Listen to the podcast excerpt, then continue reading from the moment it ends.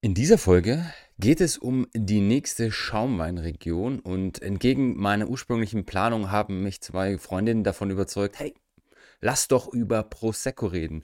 Bevor wir offiziell darin einsteigen, würde ich euch gerne noch eine kurze Anekdote erzählen von meinen Brüdern Chet und Bart. Wer sich nicht denken kann, ich rede von ChatGPT und Google Bard. Und zwar habe ich mit den beiden natürlich auch versucht, ein bisschen zu recherchieren, um vielleicht ein paar Dinge, die gar nicht so leicht rauszukriegen sind und dass man hunderte von Webseiten liest, in irgendeiner Form schnell auf den Punkt zu bringen. Und was soll ich euch sagen? Ich bin wieder mal auf den Punkt gestoßen, dass beide Falschinformationen haben und einer von den beiden sogar so stur war, dass er trotz der Tatsache, dass er dann wusste, dass es falsch ist, weiter darauf beharrt hat.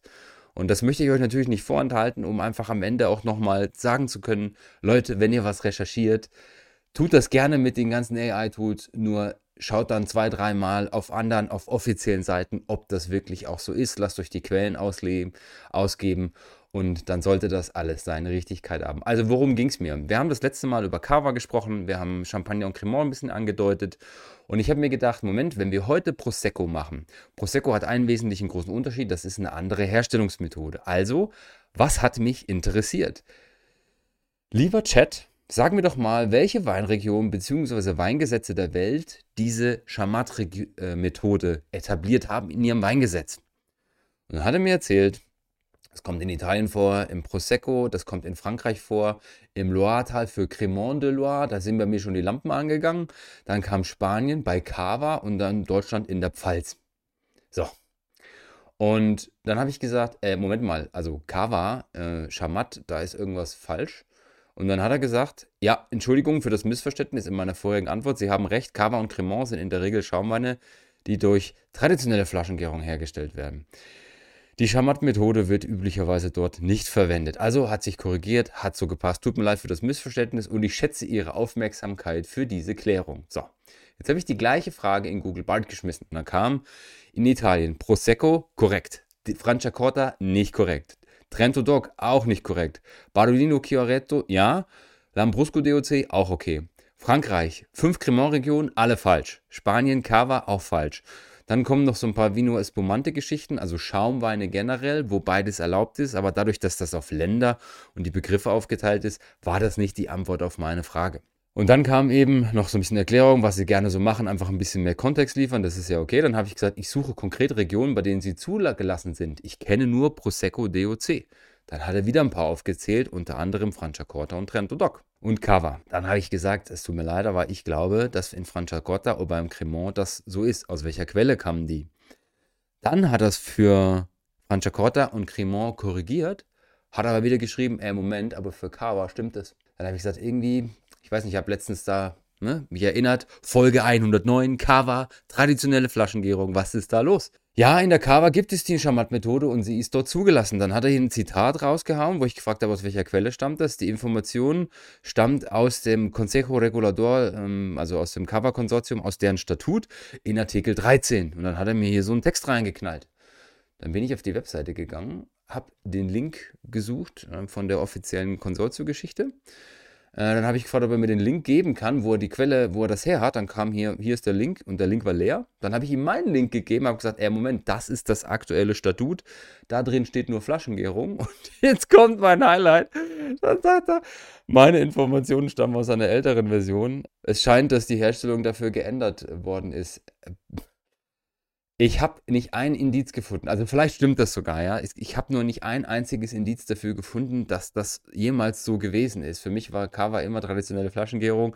Was ich damit sagen will, auch wenn ihr dann teilweise vielleicht sicher seid oder zumindest zu einem X-Prozentsatz, recherchiert es nochmal und zwar auf den Originalquellen. In dem Fall Kava Consejo Regulador, schaut in die Statuten, ist das wirklich so, auch wenn ChatGPT da irgendeinen Schwaner gibt. Vielleicht noch zur Auflösung der Frage, also gibt es tatsächlich Regionsbezeichnungen, die diese nicht traditionelle Flaschengärung, sondern die Tankgärung in ihrem gesetzlichen Verankerung drin haben. Ja, beim Sekt ist es zum Beispiel so. Der Sekt bestimmte Anbaugebiete in Deutschland und in Österreich, der darf so gemacht werden. Sekt ist nämlich generell definiert als die Bubbles darin müssen entstanden sein über eine zweite Gärung. Und das kann im Tank, das kann aber auch in der Flasche passieren.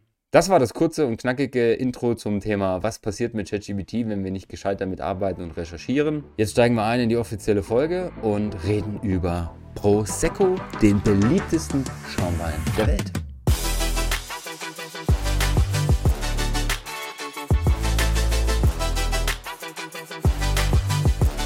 Willkommen zur Pino und Pixel Podcast Folge Nummer 111 heute mit der zweiten Schaumweinregion und ich habe mich tatsächlich für Prosecco entschieden. Und zwar habe ich die letzten paar Tage einiges Cooles an Informationen gehört, tatsächlich auch ein bisschen widersprüchliche Sachen. Das heißt, das hier war eine der intensivsten Recherchen, die ich jemals betrieben habe für eine dieser Folgen. Das war mit mehreren Stunden gar nicht so leicht zu machen. Und der eine Grund dafür ist, dass unglaublich viel Fehlinformation im Netz sind. Das zweite ist, dass die Informationen auf der Webseite des Konsortiums oder der Konsortien, da gibt es mehrere, auch nicht so zu 100% klar ist und auch nicht so detailliert, wie man es vielleicht möchte.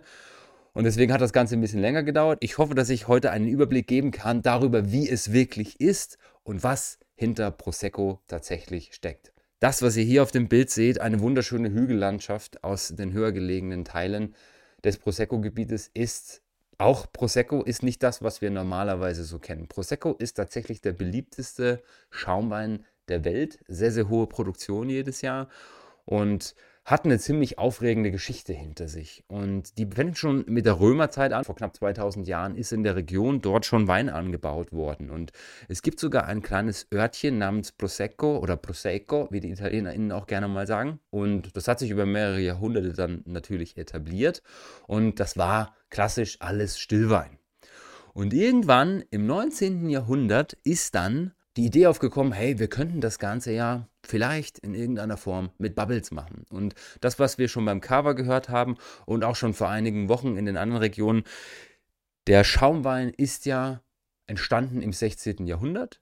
Und zwar mit der Methode Ancestrale in Südfrankreich. Was da passiert ist, ist nichts weiter, als man hat gern den Wein genommen, der war noch nicht fertig, hat ihn in eine Flasche gepackt und dann ist er fertig gegoren und hat dort dann quasi Bubbles bekommen, weil die konnten ja nicht mehr weg. Und auf dieser Basis ist dann die traditionelle Flaschengärung entwickelt worden, 1662. Das heißt, ich habe eine zweite Gärung, nachdem der erste Wein fertig war, in der Flasche gemacht.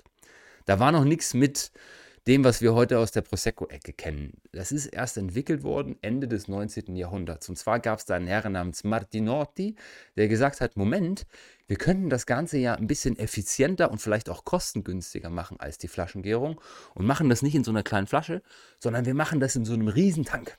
Das war tatsächlich eine schlaue Geschichte. Der hat das dann ein bisschen entwickelt, hat sich seinen eigenen Tank gebaut und was er dann im Endeffekt gemacht hat, ist, der hatte einen Drucktank. In diesem Drucktank kam der fertige Wein da kam der Zucker dazu und die Hefe. Das gleiche, was auch bei der Flaschengärung passiert, aber der Tank ist eben größer. Und die hat dann da drin weiter gegoren. Und was dann passiert ist, ist, dass da ein Druck entstanden ist von 3 bis 5 Bar. Ist nicht so genau überliefert, aber heute bewegt sich so in diesem Range. Der hat damit experimentiert einige Jahre. Das ist die Methode Martinotti, wie sie heute auch noch heißt. Das Problem ist, der war da so, sag ich mal, sehr bescheiden und hat das nicht so nach außen getragen, sondern ein Franzose hat dann Anfang des 20. Jahrhunderts, so um 1905 rum, der Monsieur Charmat, die Tanks dazu entwickelt und ist damit natürlich nach draußen in die Kommunikation gegangen. Was dazu geführt hat, dass die Charmat-Methode, die Methode Charmat eingeführt wurde und nicht die Methode Martinotti. Das heißt, ganz besonders bei den stolzen Italienerinnen und Italienern hören wir heutzutage noch, das ist ja Methode Martinotti und nicht Methode Charmat. Das waren die Ursprünge. Nichtsdestotrotz, heute ist es als Tankgärungsverfahren oder Tankverfahren bei uns bekannt und ist die klassische Basis der Schaumweinherstellung im Prosecco. Und dann hat sich das so über die Jahrzehnte weiterentwickelt und ich habe ja schon gesagt, es gab eine sehr lebhafte Entwicklung, weil das, was wir heute kennen, das war vor 15 Jahren noch komplett anders. Prosecco war früher der Name der Rebsorte. Heute ist das eine geschützte Ursprungsbezeichnung. Das ist 2009 passiert. Und der Grund dafür war relativ simpel. Dadurch, dass das in den 60er, 70er Jahren immer beliebter geworden ist und vor allem auch kostengünstig herzustellen, war das nicht mehr nur aus dieser Region im Norden Italiens, sondern das war aus noch vielen, vielen anderen Ecken. Die Slowenen haben das gemacht, in Kroatien ist das gemacht worden, dann ist das Zeug tankweise nach Deutschland geschafft worden und ist dort groß abgefüllt worden. Und das ist ziemlich verwaschen worden dadurch. Jeder hat das gemacht und Italien hat gesagt, jetzt geht uns so ein bisschen unsere Identität verloren. Das finden wir nicht cool. Wir lassen das jetzt schützen. Dann ist das 2009 aufgesetzt worden und seit dem 01.01.2010 gibt es eine geschützte Herkunftsbezeichnung für Prosecco, die nur aus einer ganz konkreten Region kommen darf. Und alles außerhalb haben sie sich gedacht, hey, warte mal, die pflanzen das ja vielleicht noch an. Das heißt jetzt nicht mehr Prosecco, das heißt jetzt Glera. Und die Rebsorte dahinter, Glera, die darf auch noch weiter verarbeitet werden. Nur darf das dann eben leider nicht mehr verkauft werden außerhalb der Ursprungsregion Prosecco als Prosecco, sondern das heißt dann Vino Spumante oder Sparkling Wine oder wie auch immer. Es gibt ein paar, die sich nicht dran halten, aber dazu kommen wir später. Hier ist noch ein schönes Bild von den Tanks in denen das Ganze stattfindet, die sehen sehr, sehr ähnlich aus zu den normalen Tanks, nur die haben ein bisschen dickere Hülle normalerweise. Die halten bis 5, 6 Bar aus am Druck und da mache ich dann den Prosecco drin. Zu den Regionen. Also, wir befinden uns in Norditalien. Das heißt, wenn man sich den Stiefel so vorstellt, erst kommt Südtirol und alles, was dann da drunter liegt, das ist zumindest auf dem östlichen Teil das Veneto und geht dann so weiter ins Friaul Collio bis zur slowenischen Grenze. Da oben in diese Ecke sind wir unterwegs. Und wenn wir da noch ein bisschen reinzoomen, ähm, die Prosecco-Region ist jetzt quasi überschneidend, ein Teil Veneto, ein Teil Friaul. Und was man gemacht hat, als man das geschützt hat, ist, man hat 2009 eine konkrete Region, nämlich die Prosecco DOC. Das ist quasi der Einstieg der Pyramide, der Qualitätspyramide, nennen wir es jetzt mal so. Da hat man gesagt, da darf ich nach der Standardregel Prosecco generieren, produzieren. Was dahinter hängt, das machen wir gleich im Detail. Dann gibt es eine etwas kleinere Region, das ist die Prosecco DOC Treviso, das ist diese Ursprungsregion, worin die zwei einzigen DOCGs liegen, die es tatsächlich gibt von der Herkunftsbezeichnung. Das heißt, das ist noch eine Stufe höher. Und zwar gibt es einmal die von Asolo, die ist hier braun in der Karte, und es gibt die von Valdobbiadene. Und die ist gelb. Und da wissen wir heute, kommt der qualitativ hochwertigste Prosecco her. Das heißt, dort hat man nochmal ein paar Konkretisierungen vorgenommen. Es gibt neben den 15 Kommunen, die eben diese Valdobbiadene DOCG bedienen dürfen, noch äh, sogenannte RIF. Das sind quasi nochmal kleinere Regionen, kleinere Lagen tatsächlich, die dazu, ähm, also die qualifiziert sind, diese höhere Qualität zu machen. Und dann gibt es noch die Valdobbiadene Superiore di Cartize. Cartize ist so eine Subzone mit 107 ganz kleinen äh, Teilchen. Das sieht man auf der Karte hier ein kleines bisschen besser. Das ist quasi der Ausschnitt der DOCG Valdobbiadene. Die Punkte sind dann diese Rief und hier gibt es dann diese eine kleine Ecke Cartize. Das sind insgesamt 107 Hektar und das ist bekannt und gesetzt als die höchste Qualität, die ich im Prosecco kriegen kann. Und tatsächlich ist es so, dass im Prosecco, das war das, was ich intensiver recherchieren musste, weil viele haben gesagt, ich darf keine Flaschengärung machen. Es muss immer Schamat sein. Nein, muss es nicht. Also es gibt im Prosecco mehrere Dinge. Es gibt ein Prosecco Frizzante und dann gibt es Prosecco Spumante. Das ist dann eben das, was qualitativ nach oben geht. Genau wie beim Sekt die Definition, ich muss entweder durch Tank oder durch Flaschengärung die Bubbles da reinbekommen. Oder anders gesagt, eine zweite Gärung muss tatsächlich Bubbles verursachen, Sprudel, und dann darf ich das Spumante nennen. Wie gesagt, beim Sekt genau das gleiche. Und dann kann ich mir eben aussuchen, möchte ich das Tankverfahren nehmen mit Ochamar oder Martinotti oder möchte ich die traditionelle Flaschengärung nehmen, die auch aus der Champagne oder vom Cremant oder vom Cava bekannt ist. Der wesentliche Unterschied zwischen Frizzante und Spumante generell ist der Druck. Das heißt, alles, was ich von einem Bar bis 2,5 Bar verkaufe, wird generell auch außerhalb äh, vom Prosecco gelabelt als Frizzante und alles, was zwischen 3 und normalerweise bis 6 Bar geht das hoch, gelabelt ist, wird als Spumante geregelt. Wie ihr jetzt schon mitbekommen habt, das ist ja eine relativ verwendete Geschichte. Also Frizzante kann CO2 oder kann Tankverfahren sein, Spumante kann theoretisch Tank- und Flaschengärung sein. Sehr verwirrend. Prosecco hat es ein bisschen eingeschränkt, ein bisschen konkretisiert. Und zwar hat Prosecco gesagt, wir machen kein CO2. Das heißt, wir unterscheiden zwar zwischen Druck, zwischen Fritzante und Spumante, aber bei uns gibt es keine Karbonisierung. Das heißt, wenn ihr Prosecco auf dem Label seht, DOC oder DOCG, dann ist das immer Tank- oder Flaschengärung, keine zugesetzte Kohlensäure. Klassisch nehmen wahrscheinlich 99% aller Betriebe, ich habe keine Zahlen gefunden, nehmen die Tankgärung. Aus Kostengründen und weil es eben diese Stilistik von Prosecco auch sehr, sehr stark bedient. Warum?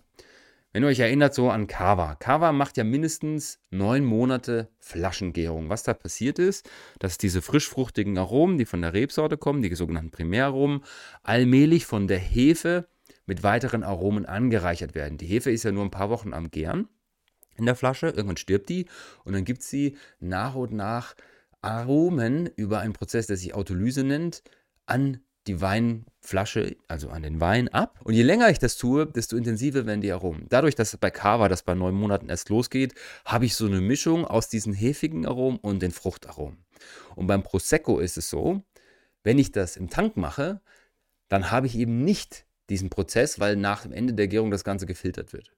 Das heißt, was dann passiert ist, ich kriege zwar eine gewisse Cremigkeit rein, weil das noch eine Weile im Tank liegen bleibt, aber ich kriege eben nicht diese krassen Autolysearomen und das heißt, das Zeug bleibt viel fruchtiger. Das heißt, das, was so aus dieser semi-aromatischen Rebsorte, Glera oder äh, eben als Prosecco rauskommt, sind so frische, fruchtige, grüne Apfel, ähm, teilweise auch tropische Töne, je nachdem auch, wie es klimatisch in den einzelnen Zonen ist.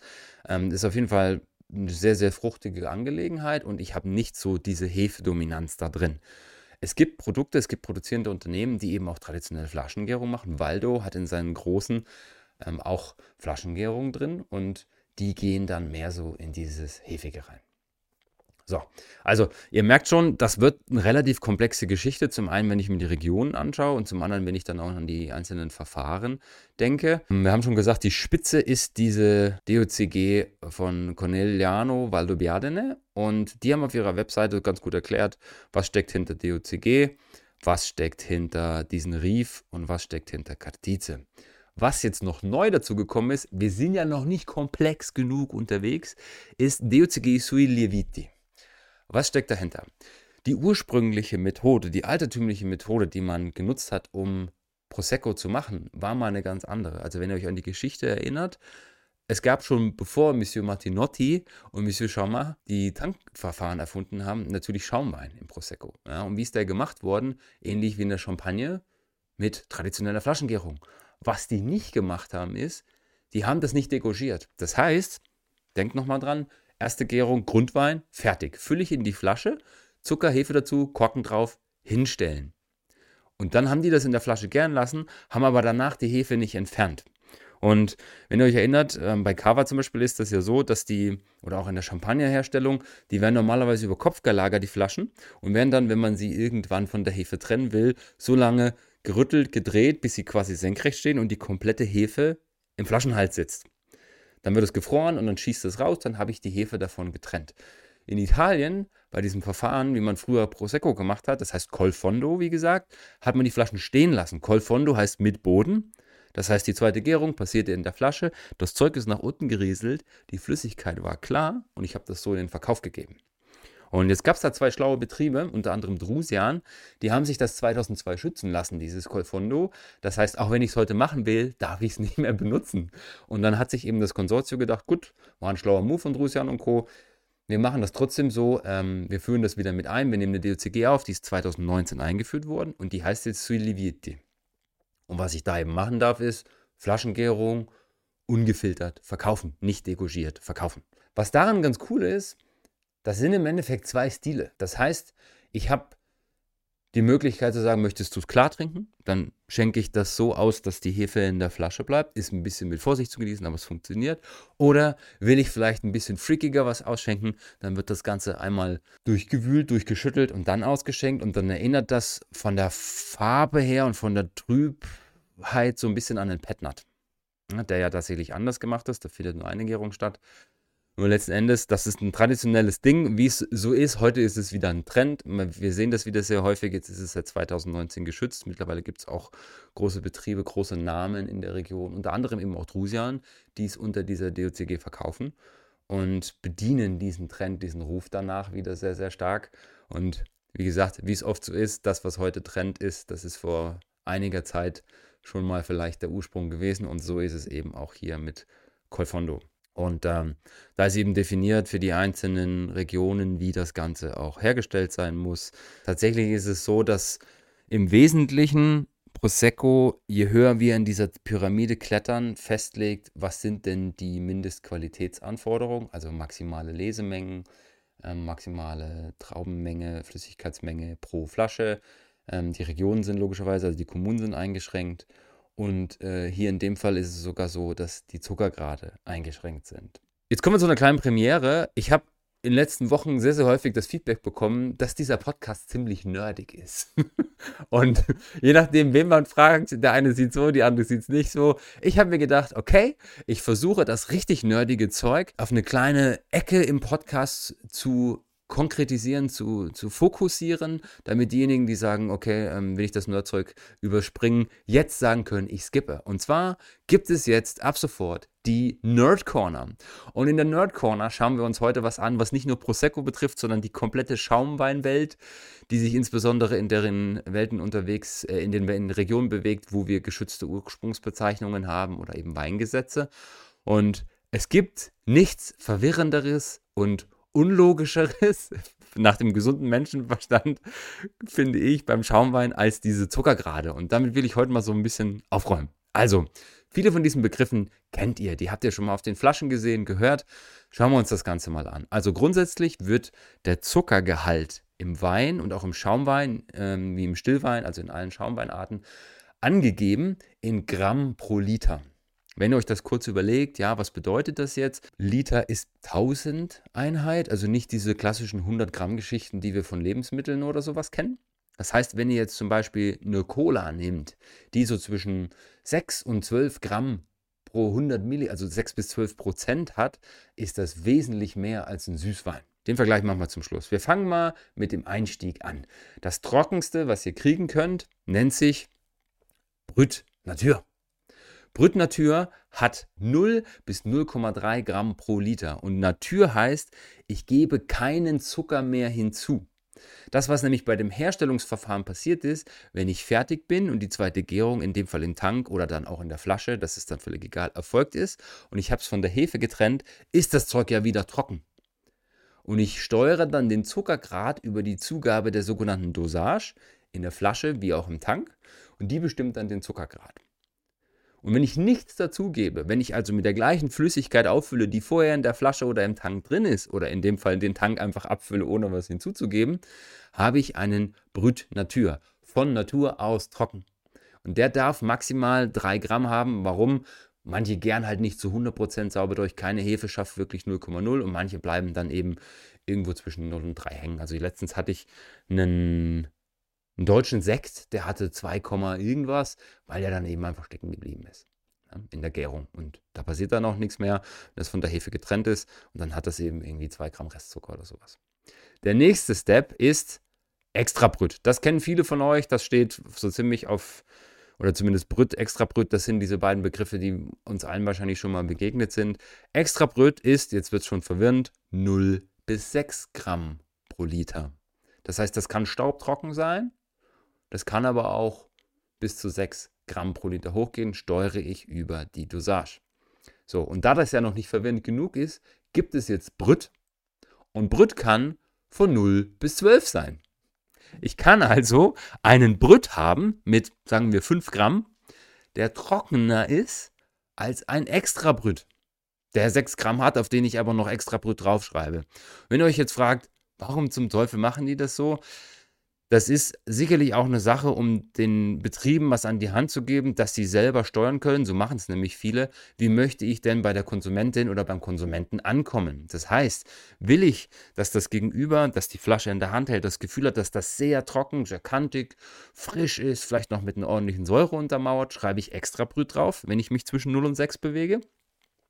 Und wenn ich will, dass das ein bisschen geschmeidiger ankommt, obwohl es vielleicht auch mit 4 Gramm relativ trocken ist oder mit 3 Gramm, dann schreibe ich Brut drauf. Und die klassischen Champagnerhäuser, die bewegen sich häufig so zwischen 5 und 7 und haben fast immer Brut draufstehen. Vielleicht auch wegen der Konsistenz natürlich. Das ist so den Spielraum, den ich habe. Nur wie gesagt, das ist vielleicht für den einen oder die andere von uns etwas verwirrend. Und wenn ihr diejenigen seid, die nicht so gerne auf das super trockene Zeug stehen, dann haltet eher nach Brüt Ausschau. Wonach ihr nicht Ausschau halten solltet, wenn ihr trockene Weine sucht, ist Extra Dry. Jetzt wird es noch mehr verwirrend, weil wir sind ja noch nicht am Ende der Verwirrung angekommen. Extra Dry ist 12 bis 17 Gramm pro Liter.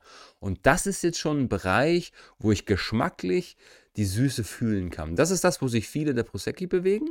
Also zwischen Brüt und Extra Dry, da spielt sich sehr, sehr viel ab. Und der klassische Prosecco, den man auch in den letzten 20, 30 Jahren so erlebt hat, der ist in diesem Stil Extra Dry unterwegs. Und Dry hat sogar 17 bis 32 Gramm Zucker pro Liter.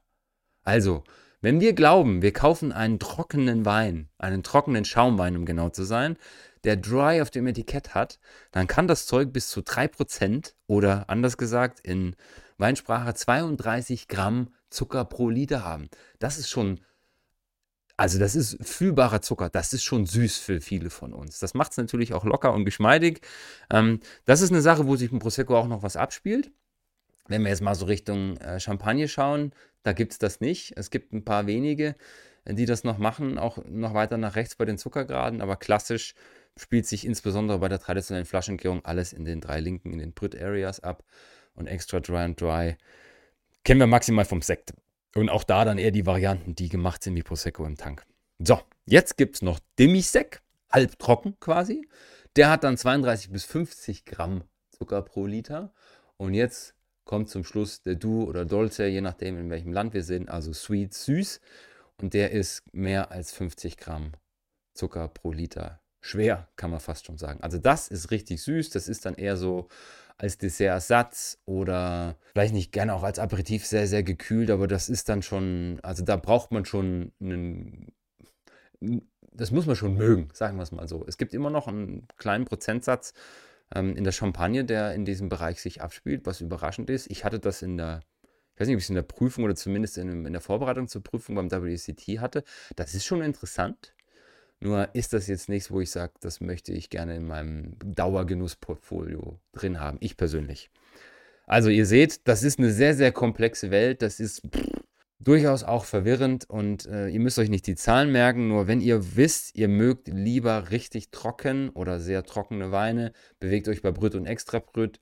Wenn ihr sagt, okay, ich möchte so ein bisschen was Süßes haben, dann sucht nach dem Begriff Dry bei den Schaumweinen, auch wenn es widersprüchlich ist zu den Stillweinen ohne Sprudel. Und wenn ihr eher im süßen Bereich unterwegs seid, dann schaut euch irgendwas zwischen Dry und Do an. Soweit zu unserem nerdigen Teil heute. Sprechen wir mal noch so ein bisschen generell über Prosecco. Prosecco ist, das habe ich am Anfang gesagt, der beliebteste Schaumwein der Welt. Was bedeutet das? Zahlenmäßig, letztes Jahr gab es 638 Millionen Flaschen Prosecco, die in die Welt gegangen sind. 638 Millionen Flaschen. Zur Erinnerung, wir haben vor ein paar Wochen mal über Champagner geredet. Bei denen waren es 2022 so um die 300 Millionen Flaschen. Äh, zur weiteren Erinnerung, das ist aus der Cava-Folge von letzter Woche. Die waren 2022 bei 254 Millionen Flaschen. Das heißt, die Champagne und Cava zusammen machen weniger Flaschen als Prosecco. Also das ist Wahnsinn, was der in, für einen Hype erlebt hat in den letzten 20 Jahren und trotz der Einschränkung, dass das eben nur noch aus dieser Region kommen kann, für einen Höhenflug bekommen hat. Ich habe mir mal die Arbeit gemacht, ich habe mir mal die Zahlen, die verfügbar waren, von 2013 bis 2022 geschnappt und habe mal geguckt. Also 2013 waren die ungefähr in der Region unterwegs, wo Kava und Champagner unterwegs sind. Und noch vielleicht noch mal einen Sprit zurück. Also was wir hier sehen in dieser Grafik, das sieht ein bisschen verwirrend aus, weil die erst bei 200.000 Flaschen losgeht. Aber seit 2009 bis 2022 hat sich der Cava-Flaschenbereich immer zwischen 215 und 255.000 Flaschen abgespielt. Also das sind so 10, 15 Prozent maximal Schwankungen. Und wenn ich mal dieses krasse Jahr 2020 rausnehme, dann reden wir eher von einem Range zwischen 240 und 250.000 Flaschen. Also da ist es relativ konstant. Und wenn ich jetzt zum Prosecco wieder zurückgehe, wenn ihr euch das mal anschaut, die sind 2013 gestartet mit 240 Millionen Flaschen. Und dann hat sich das kontinuierlich, also das Wachstum ist zwar geringer geworden, die sind auf 2014 um fast 30 Prozent gewachsen, auf 300 Millionen Flaschen, dann 15 Prozent Wachstum im Jahr 2015 auf 350 Millionen Flaschen und dann ging das immer stückweise hoch bis 2020.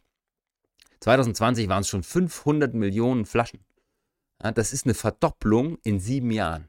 Und dann gab es einen brutalen Sprung ins Jahr 2021 mit fast 25 Prozent Wachstum. Und heute sind sie eben mit nochmal 2% Wachstum im Vergleich zum Vorjahr im Jahre 2022 bei ihren 638 Millionen Flaschen. Die ganze Welt trinkt Prosecco. Und das ist nicht nur in Italien ein Ding, das ist in Deutschland ein Riesending, das ist in UK ein Ding, das ist in den USA riesengroß. Und man kann jetzt stundenlang forschen, woran das liegt. Für mich ist das relativ klar auf der Hand. Prosecco ist ein Getränk, das einfach super flexibel ist. Ich kann damit alles machen. Ja, das geht los damit, dass ich Fritzante habe, das Easy Drinking Zeug mit, sage ich mal, etwas gröberen Bubbles, aber was super frisches und als Aperitif geht. Ich habe Prosecco Spumante, das heißt, ich kann mich qualitativ schon nach oben bewegen. Das ist ein Terrassenwein, das ist als Aperitif gedacht, das ist einfach so zum locker trinken nach dem Feierabend oder sowas. Das kann aber, weil es mit, mit der Qualität nach oben geht, auch ganze Menübegleitung erfüllen und dann als Dessert, zum Dessert, vielleicht zur Käseplatte, auch weil es eine gewisse Säure mitbringt, ähm, unglaublich viele, vor allem Food Pairings möglich sind. Auch das kann es. Und dann gibt es ja noch eine Sache, über die wir noch gar nicht gesprochen haben. Es gibt auch noch Prosecco Tranquilo. Das war jetzt spanisch ausgesprochen, aber Tranquilo im, im, im Endeffekt der Stillwein aus der Prosecco-Ecke. Der ist im Endeffekt ein Basiswein, ein Grundwein, wo man einfach Glärer nimmt und gärt den durch und verkauft ihn dann als Stillwein. Der macht keine zweite Gärung, sondern der kommt da einfach ins Geschäft, so wie er ist. Das ist sehr frisch, das ist sehr fruchtig, das ist auch relativ aromatisch, also nicht super intensiv, aber es ist schon eine schöne Frucht da zu spüren und auch das findet jetzt Einzug in der Gastro. Auch das wieder als Trend, das gibt es auch schon relativ lang. Nur was ich damit sagen will, ist, es ist ein super flexibles Getränk. Und jetzt haben wir nur von dem direkten Genuss gesprochen. Wo das Zeug hier auch noch drin landet, ist zum Beispiel im Spritz, im Aperol Spritz. Ja, Drittel Sparkling Water, also ähm, Sprudelwasser, ein Drittel Bitter und ein Drittel Prosecco. Das heißt, es findet auch Einzug in diese Cocktailwelt. Und dann bin ich automatisch schon in einem viel breiteren Spektrum unterwegs, in einer viel breiteren Zielgruppe. Ja, die, weiß ich nicht, die, die Millennials sind, glaube ich, so die, die Hauptgruppe, die, die mit Prosecco arbeiten, die finden das genial. Prosecco ist deren Schaumwein. Wenn man sich das mal überlegt, dass Champagner das Sprudelgetränk ist für alle Gen Xer. Also alle, die sich so bis sag ich mal, 1980 geboren, so aufhalten, für die ist Champagner das Ding, an das sie denken. Dann gibt es so eine Übergangsphase, wo vielleicht noch ein paar andere Sachen ins Spiel kommen und alles, was nach 1995 geboren ist, für die ist Schaumwein Prosecco. Prosecco ist das Ding. Hält überall Einzug. Ich habe schon gesagt, es ist super flexibel und das erklärt unter anderem für mich auch diesen brutalen Erfolg davon. Und was eben mit dem Erfolg auch mitkommt, sind Dinge, die eingeschränkt werden, die rechtlich, sag ich mal, konkretisiert werden. Wir haben gehört davon, dass 2009, 2010 eben, wo ja der Erfolg schon spürbar war und eben auch international jeder auf diesen Zug aufgesprungen ist, mit den, mit, der, mit den Regelungen des DOCs und der DOCG. Und was unter anderem damit kam, ist, dass sich Prosecco nicht mehr in Dosen verkaufen durfte. Also das, was definitiv im Weingesetz drinsteht, ist, Prosecco muss in Flaschen gefüllt werden und zwar auch nur innerhalb der Region.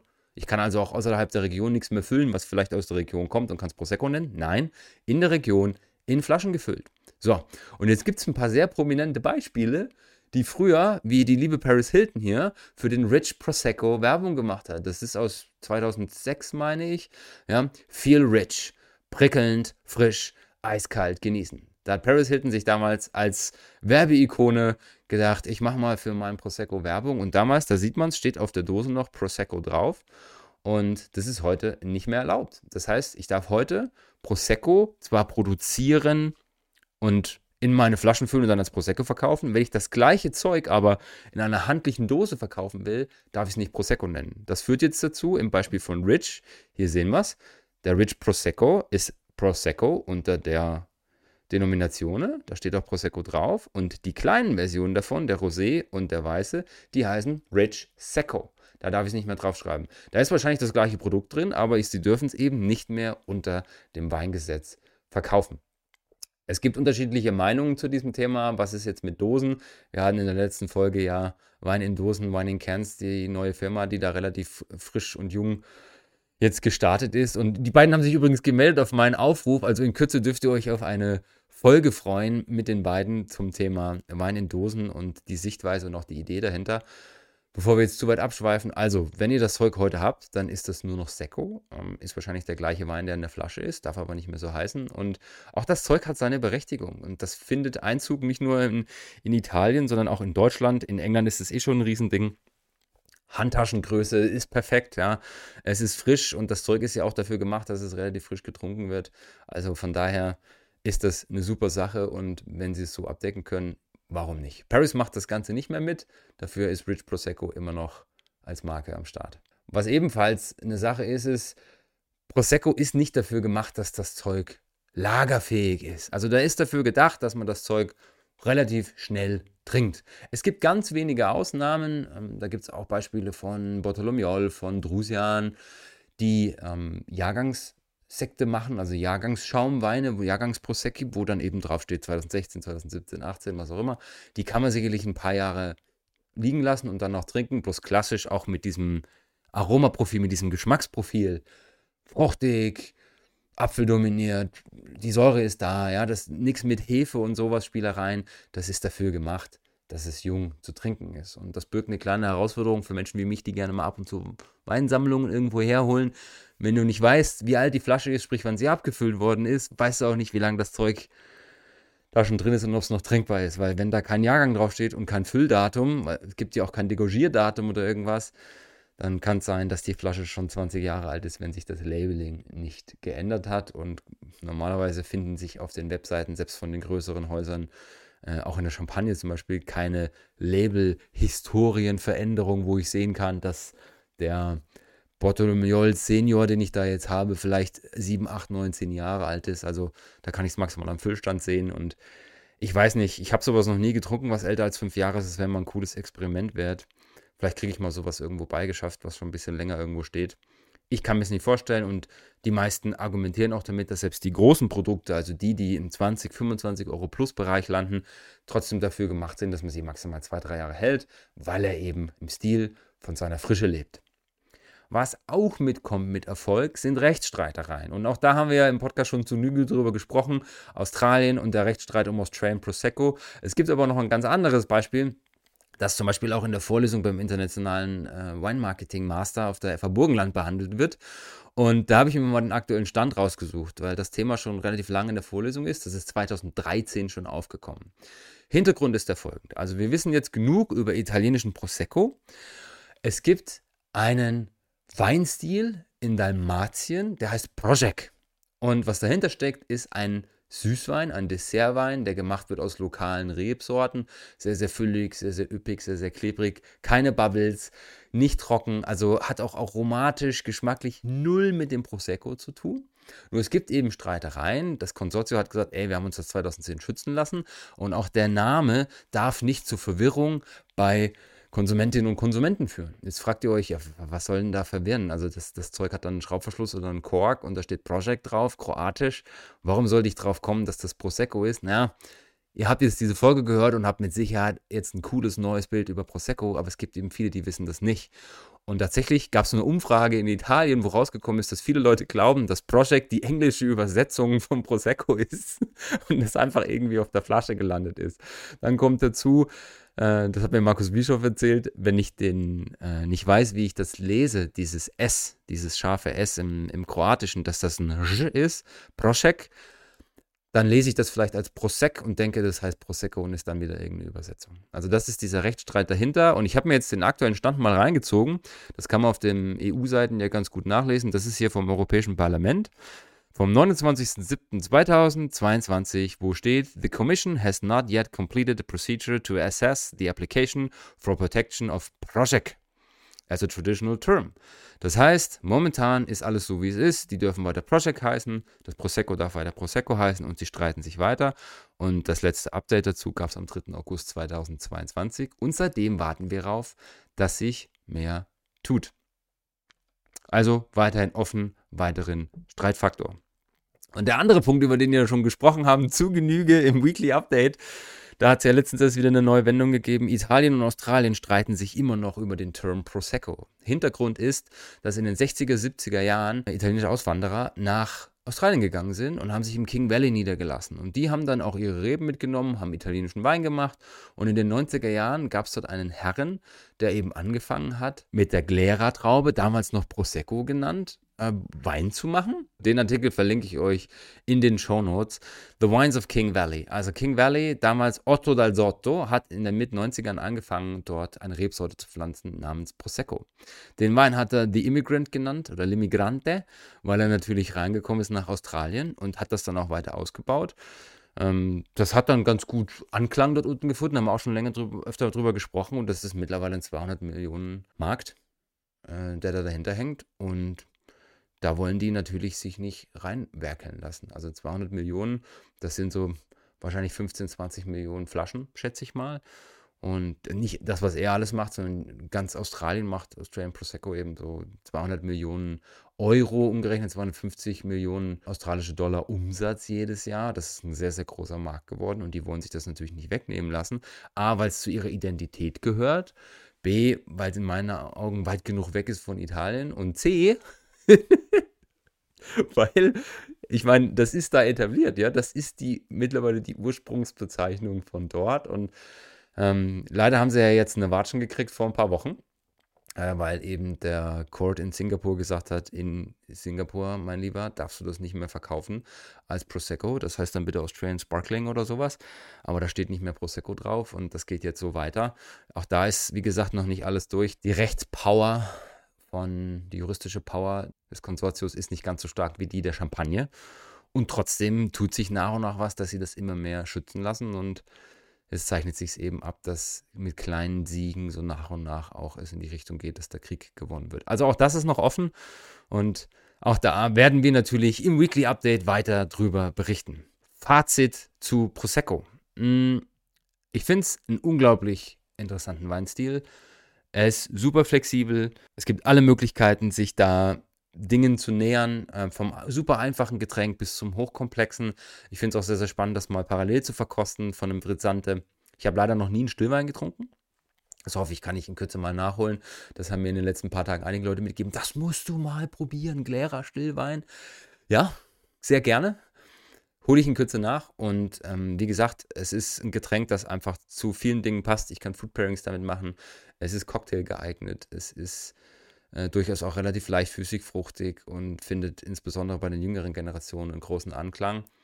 Probiert es aus, ähm, lasst es euch schmecken, wie üblich, trinkt in Maßen dafür gut und je höher ihr in den Regionen kommt, je höher ihr in der Klassifikation kommt, desto besser wird es und das Coole beim Prosecco ist tatsächlich, dass die finanziellen Sprünge, wenn ich mich in der Leiter nach oben bewege, überschaubar bleiben.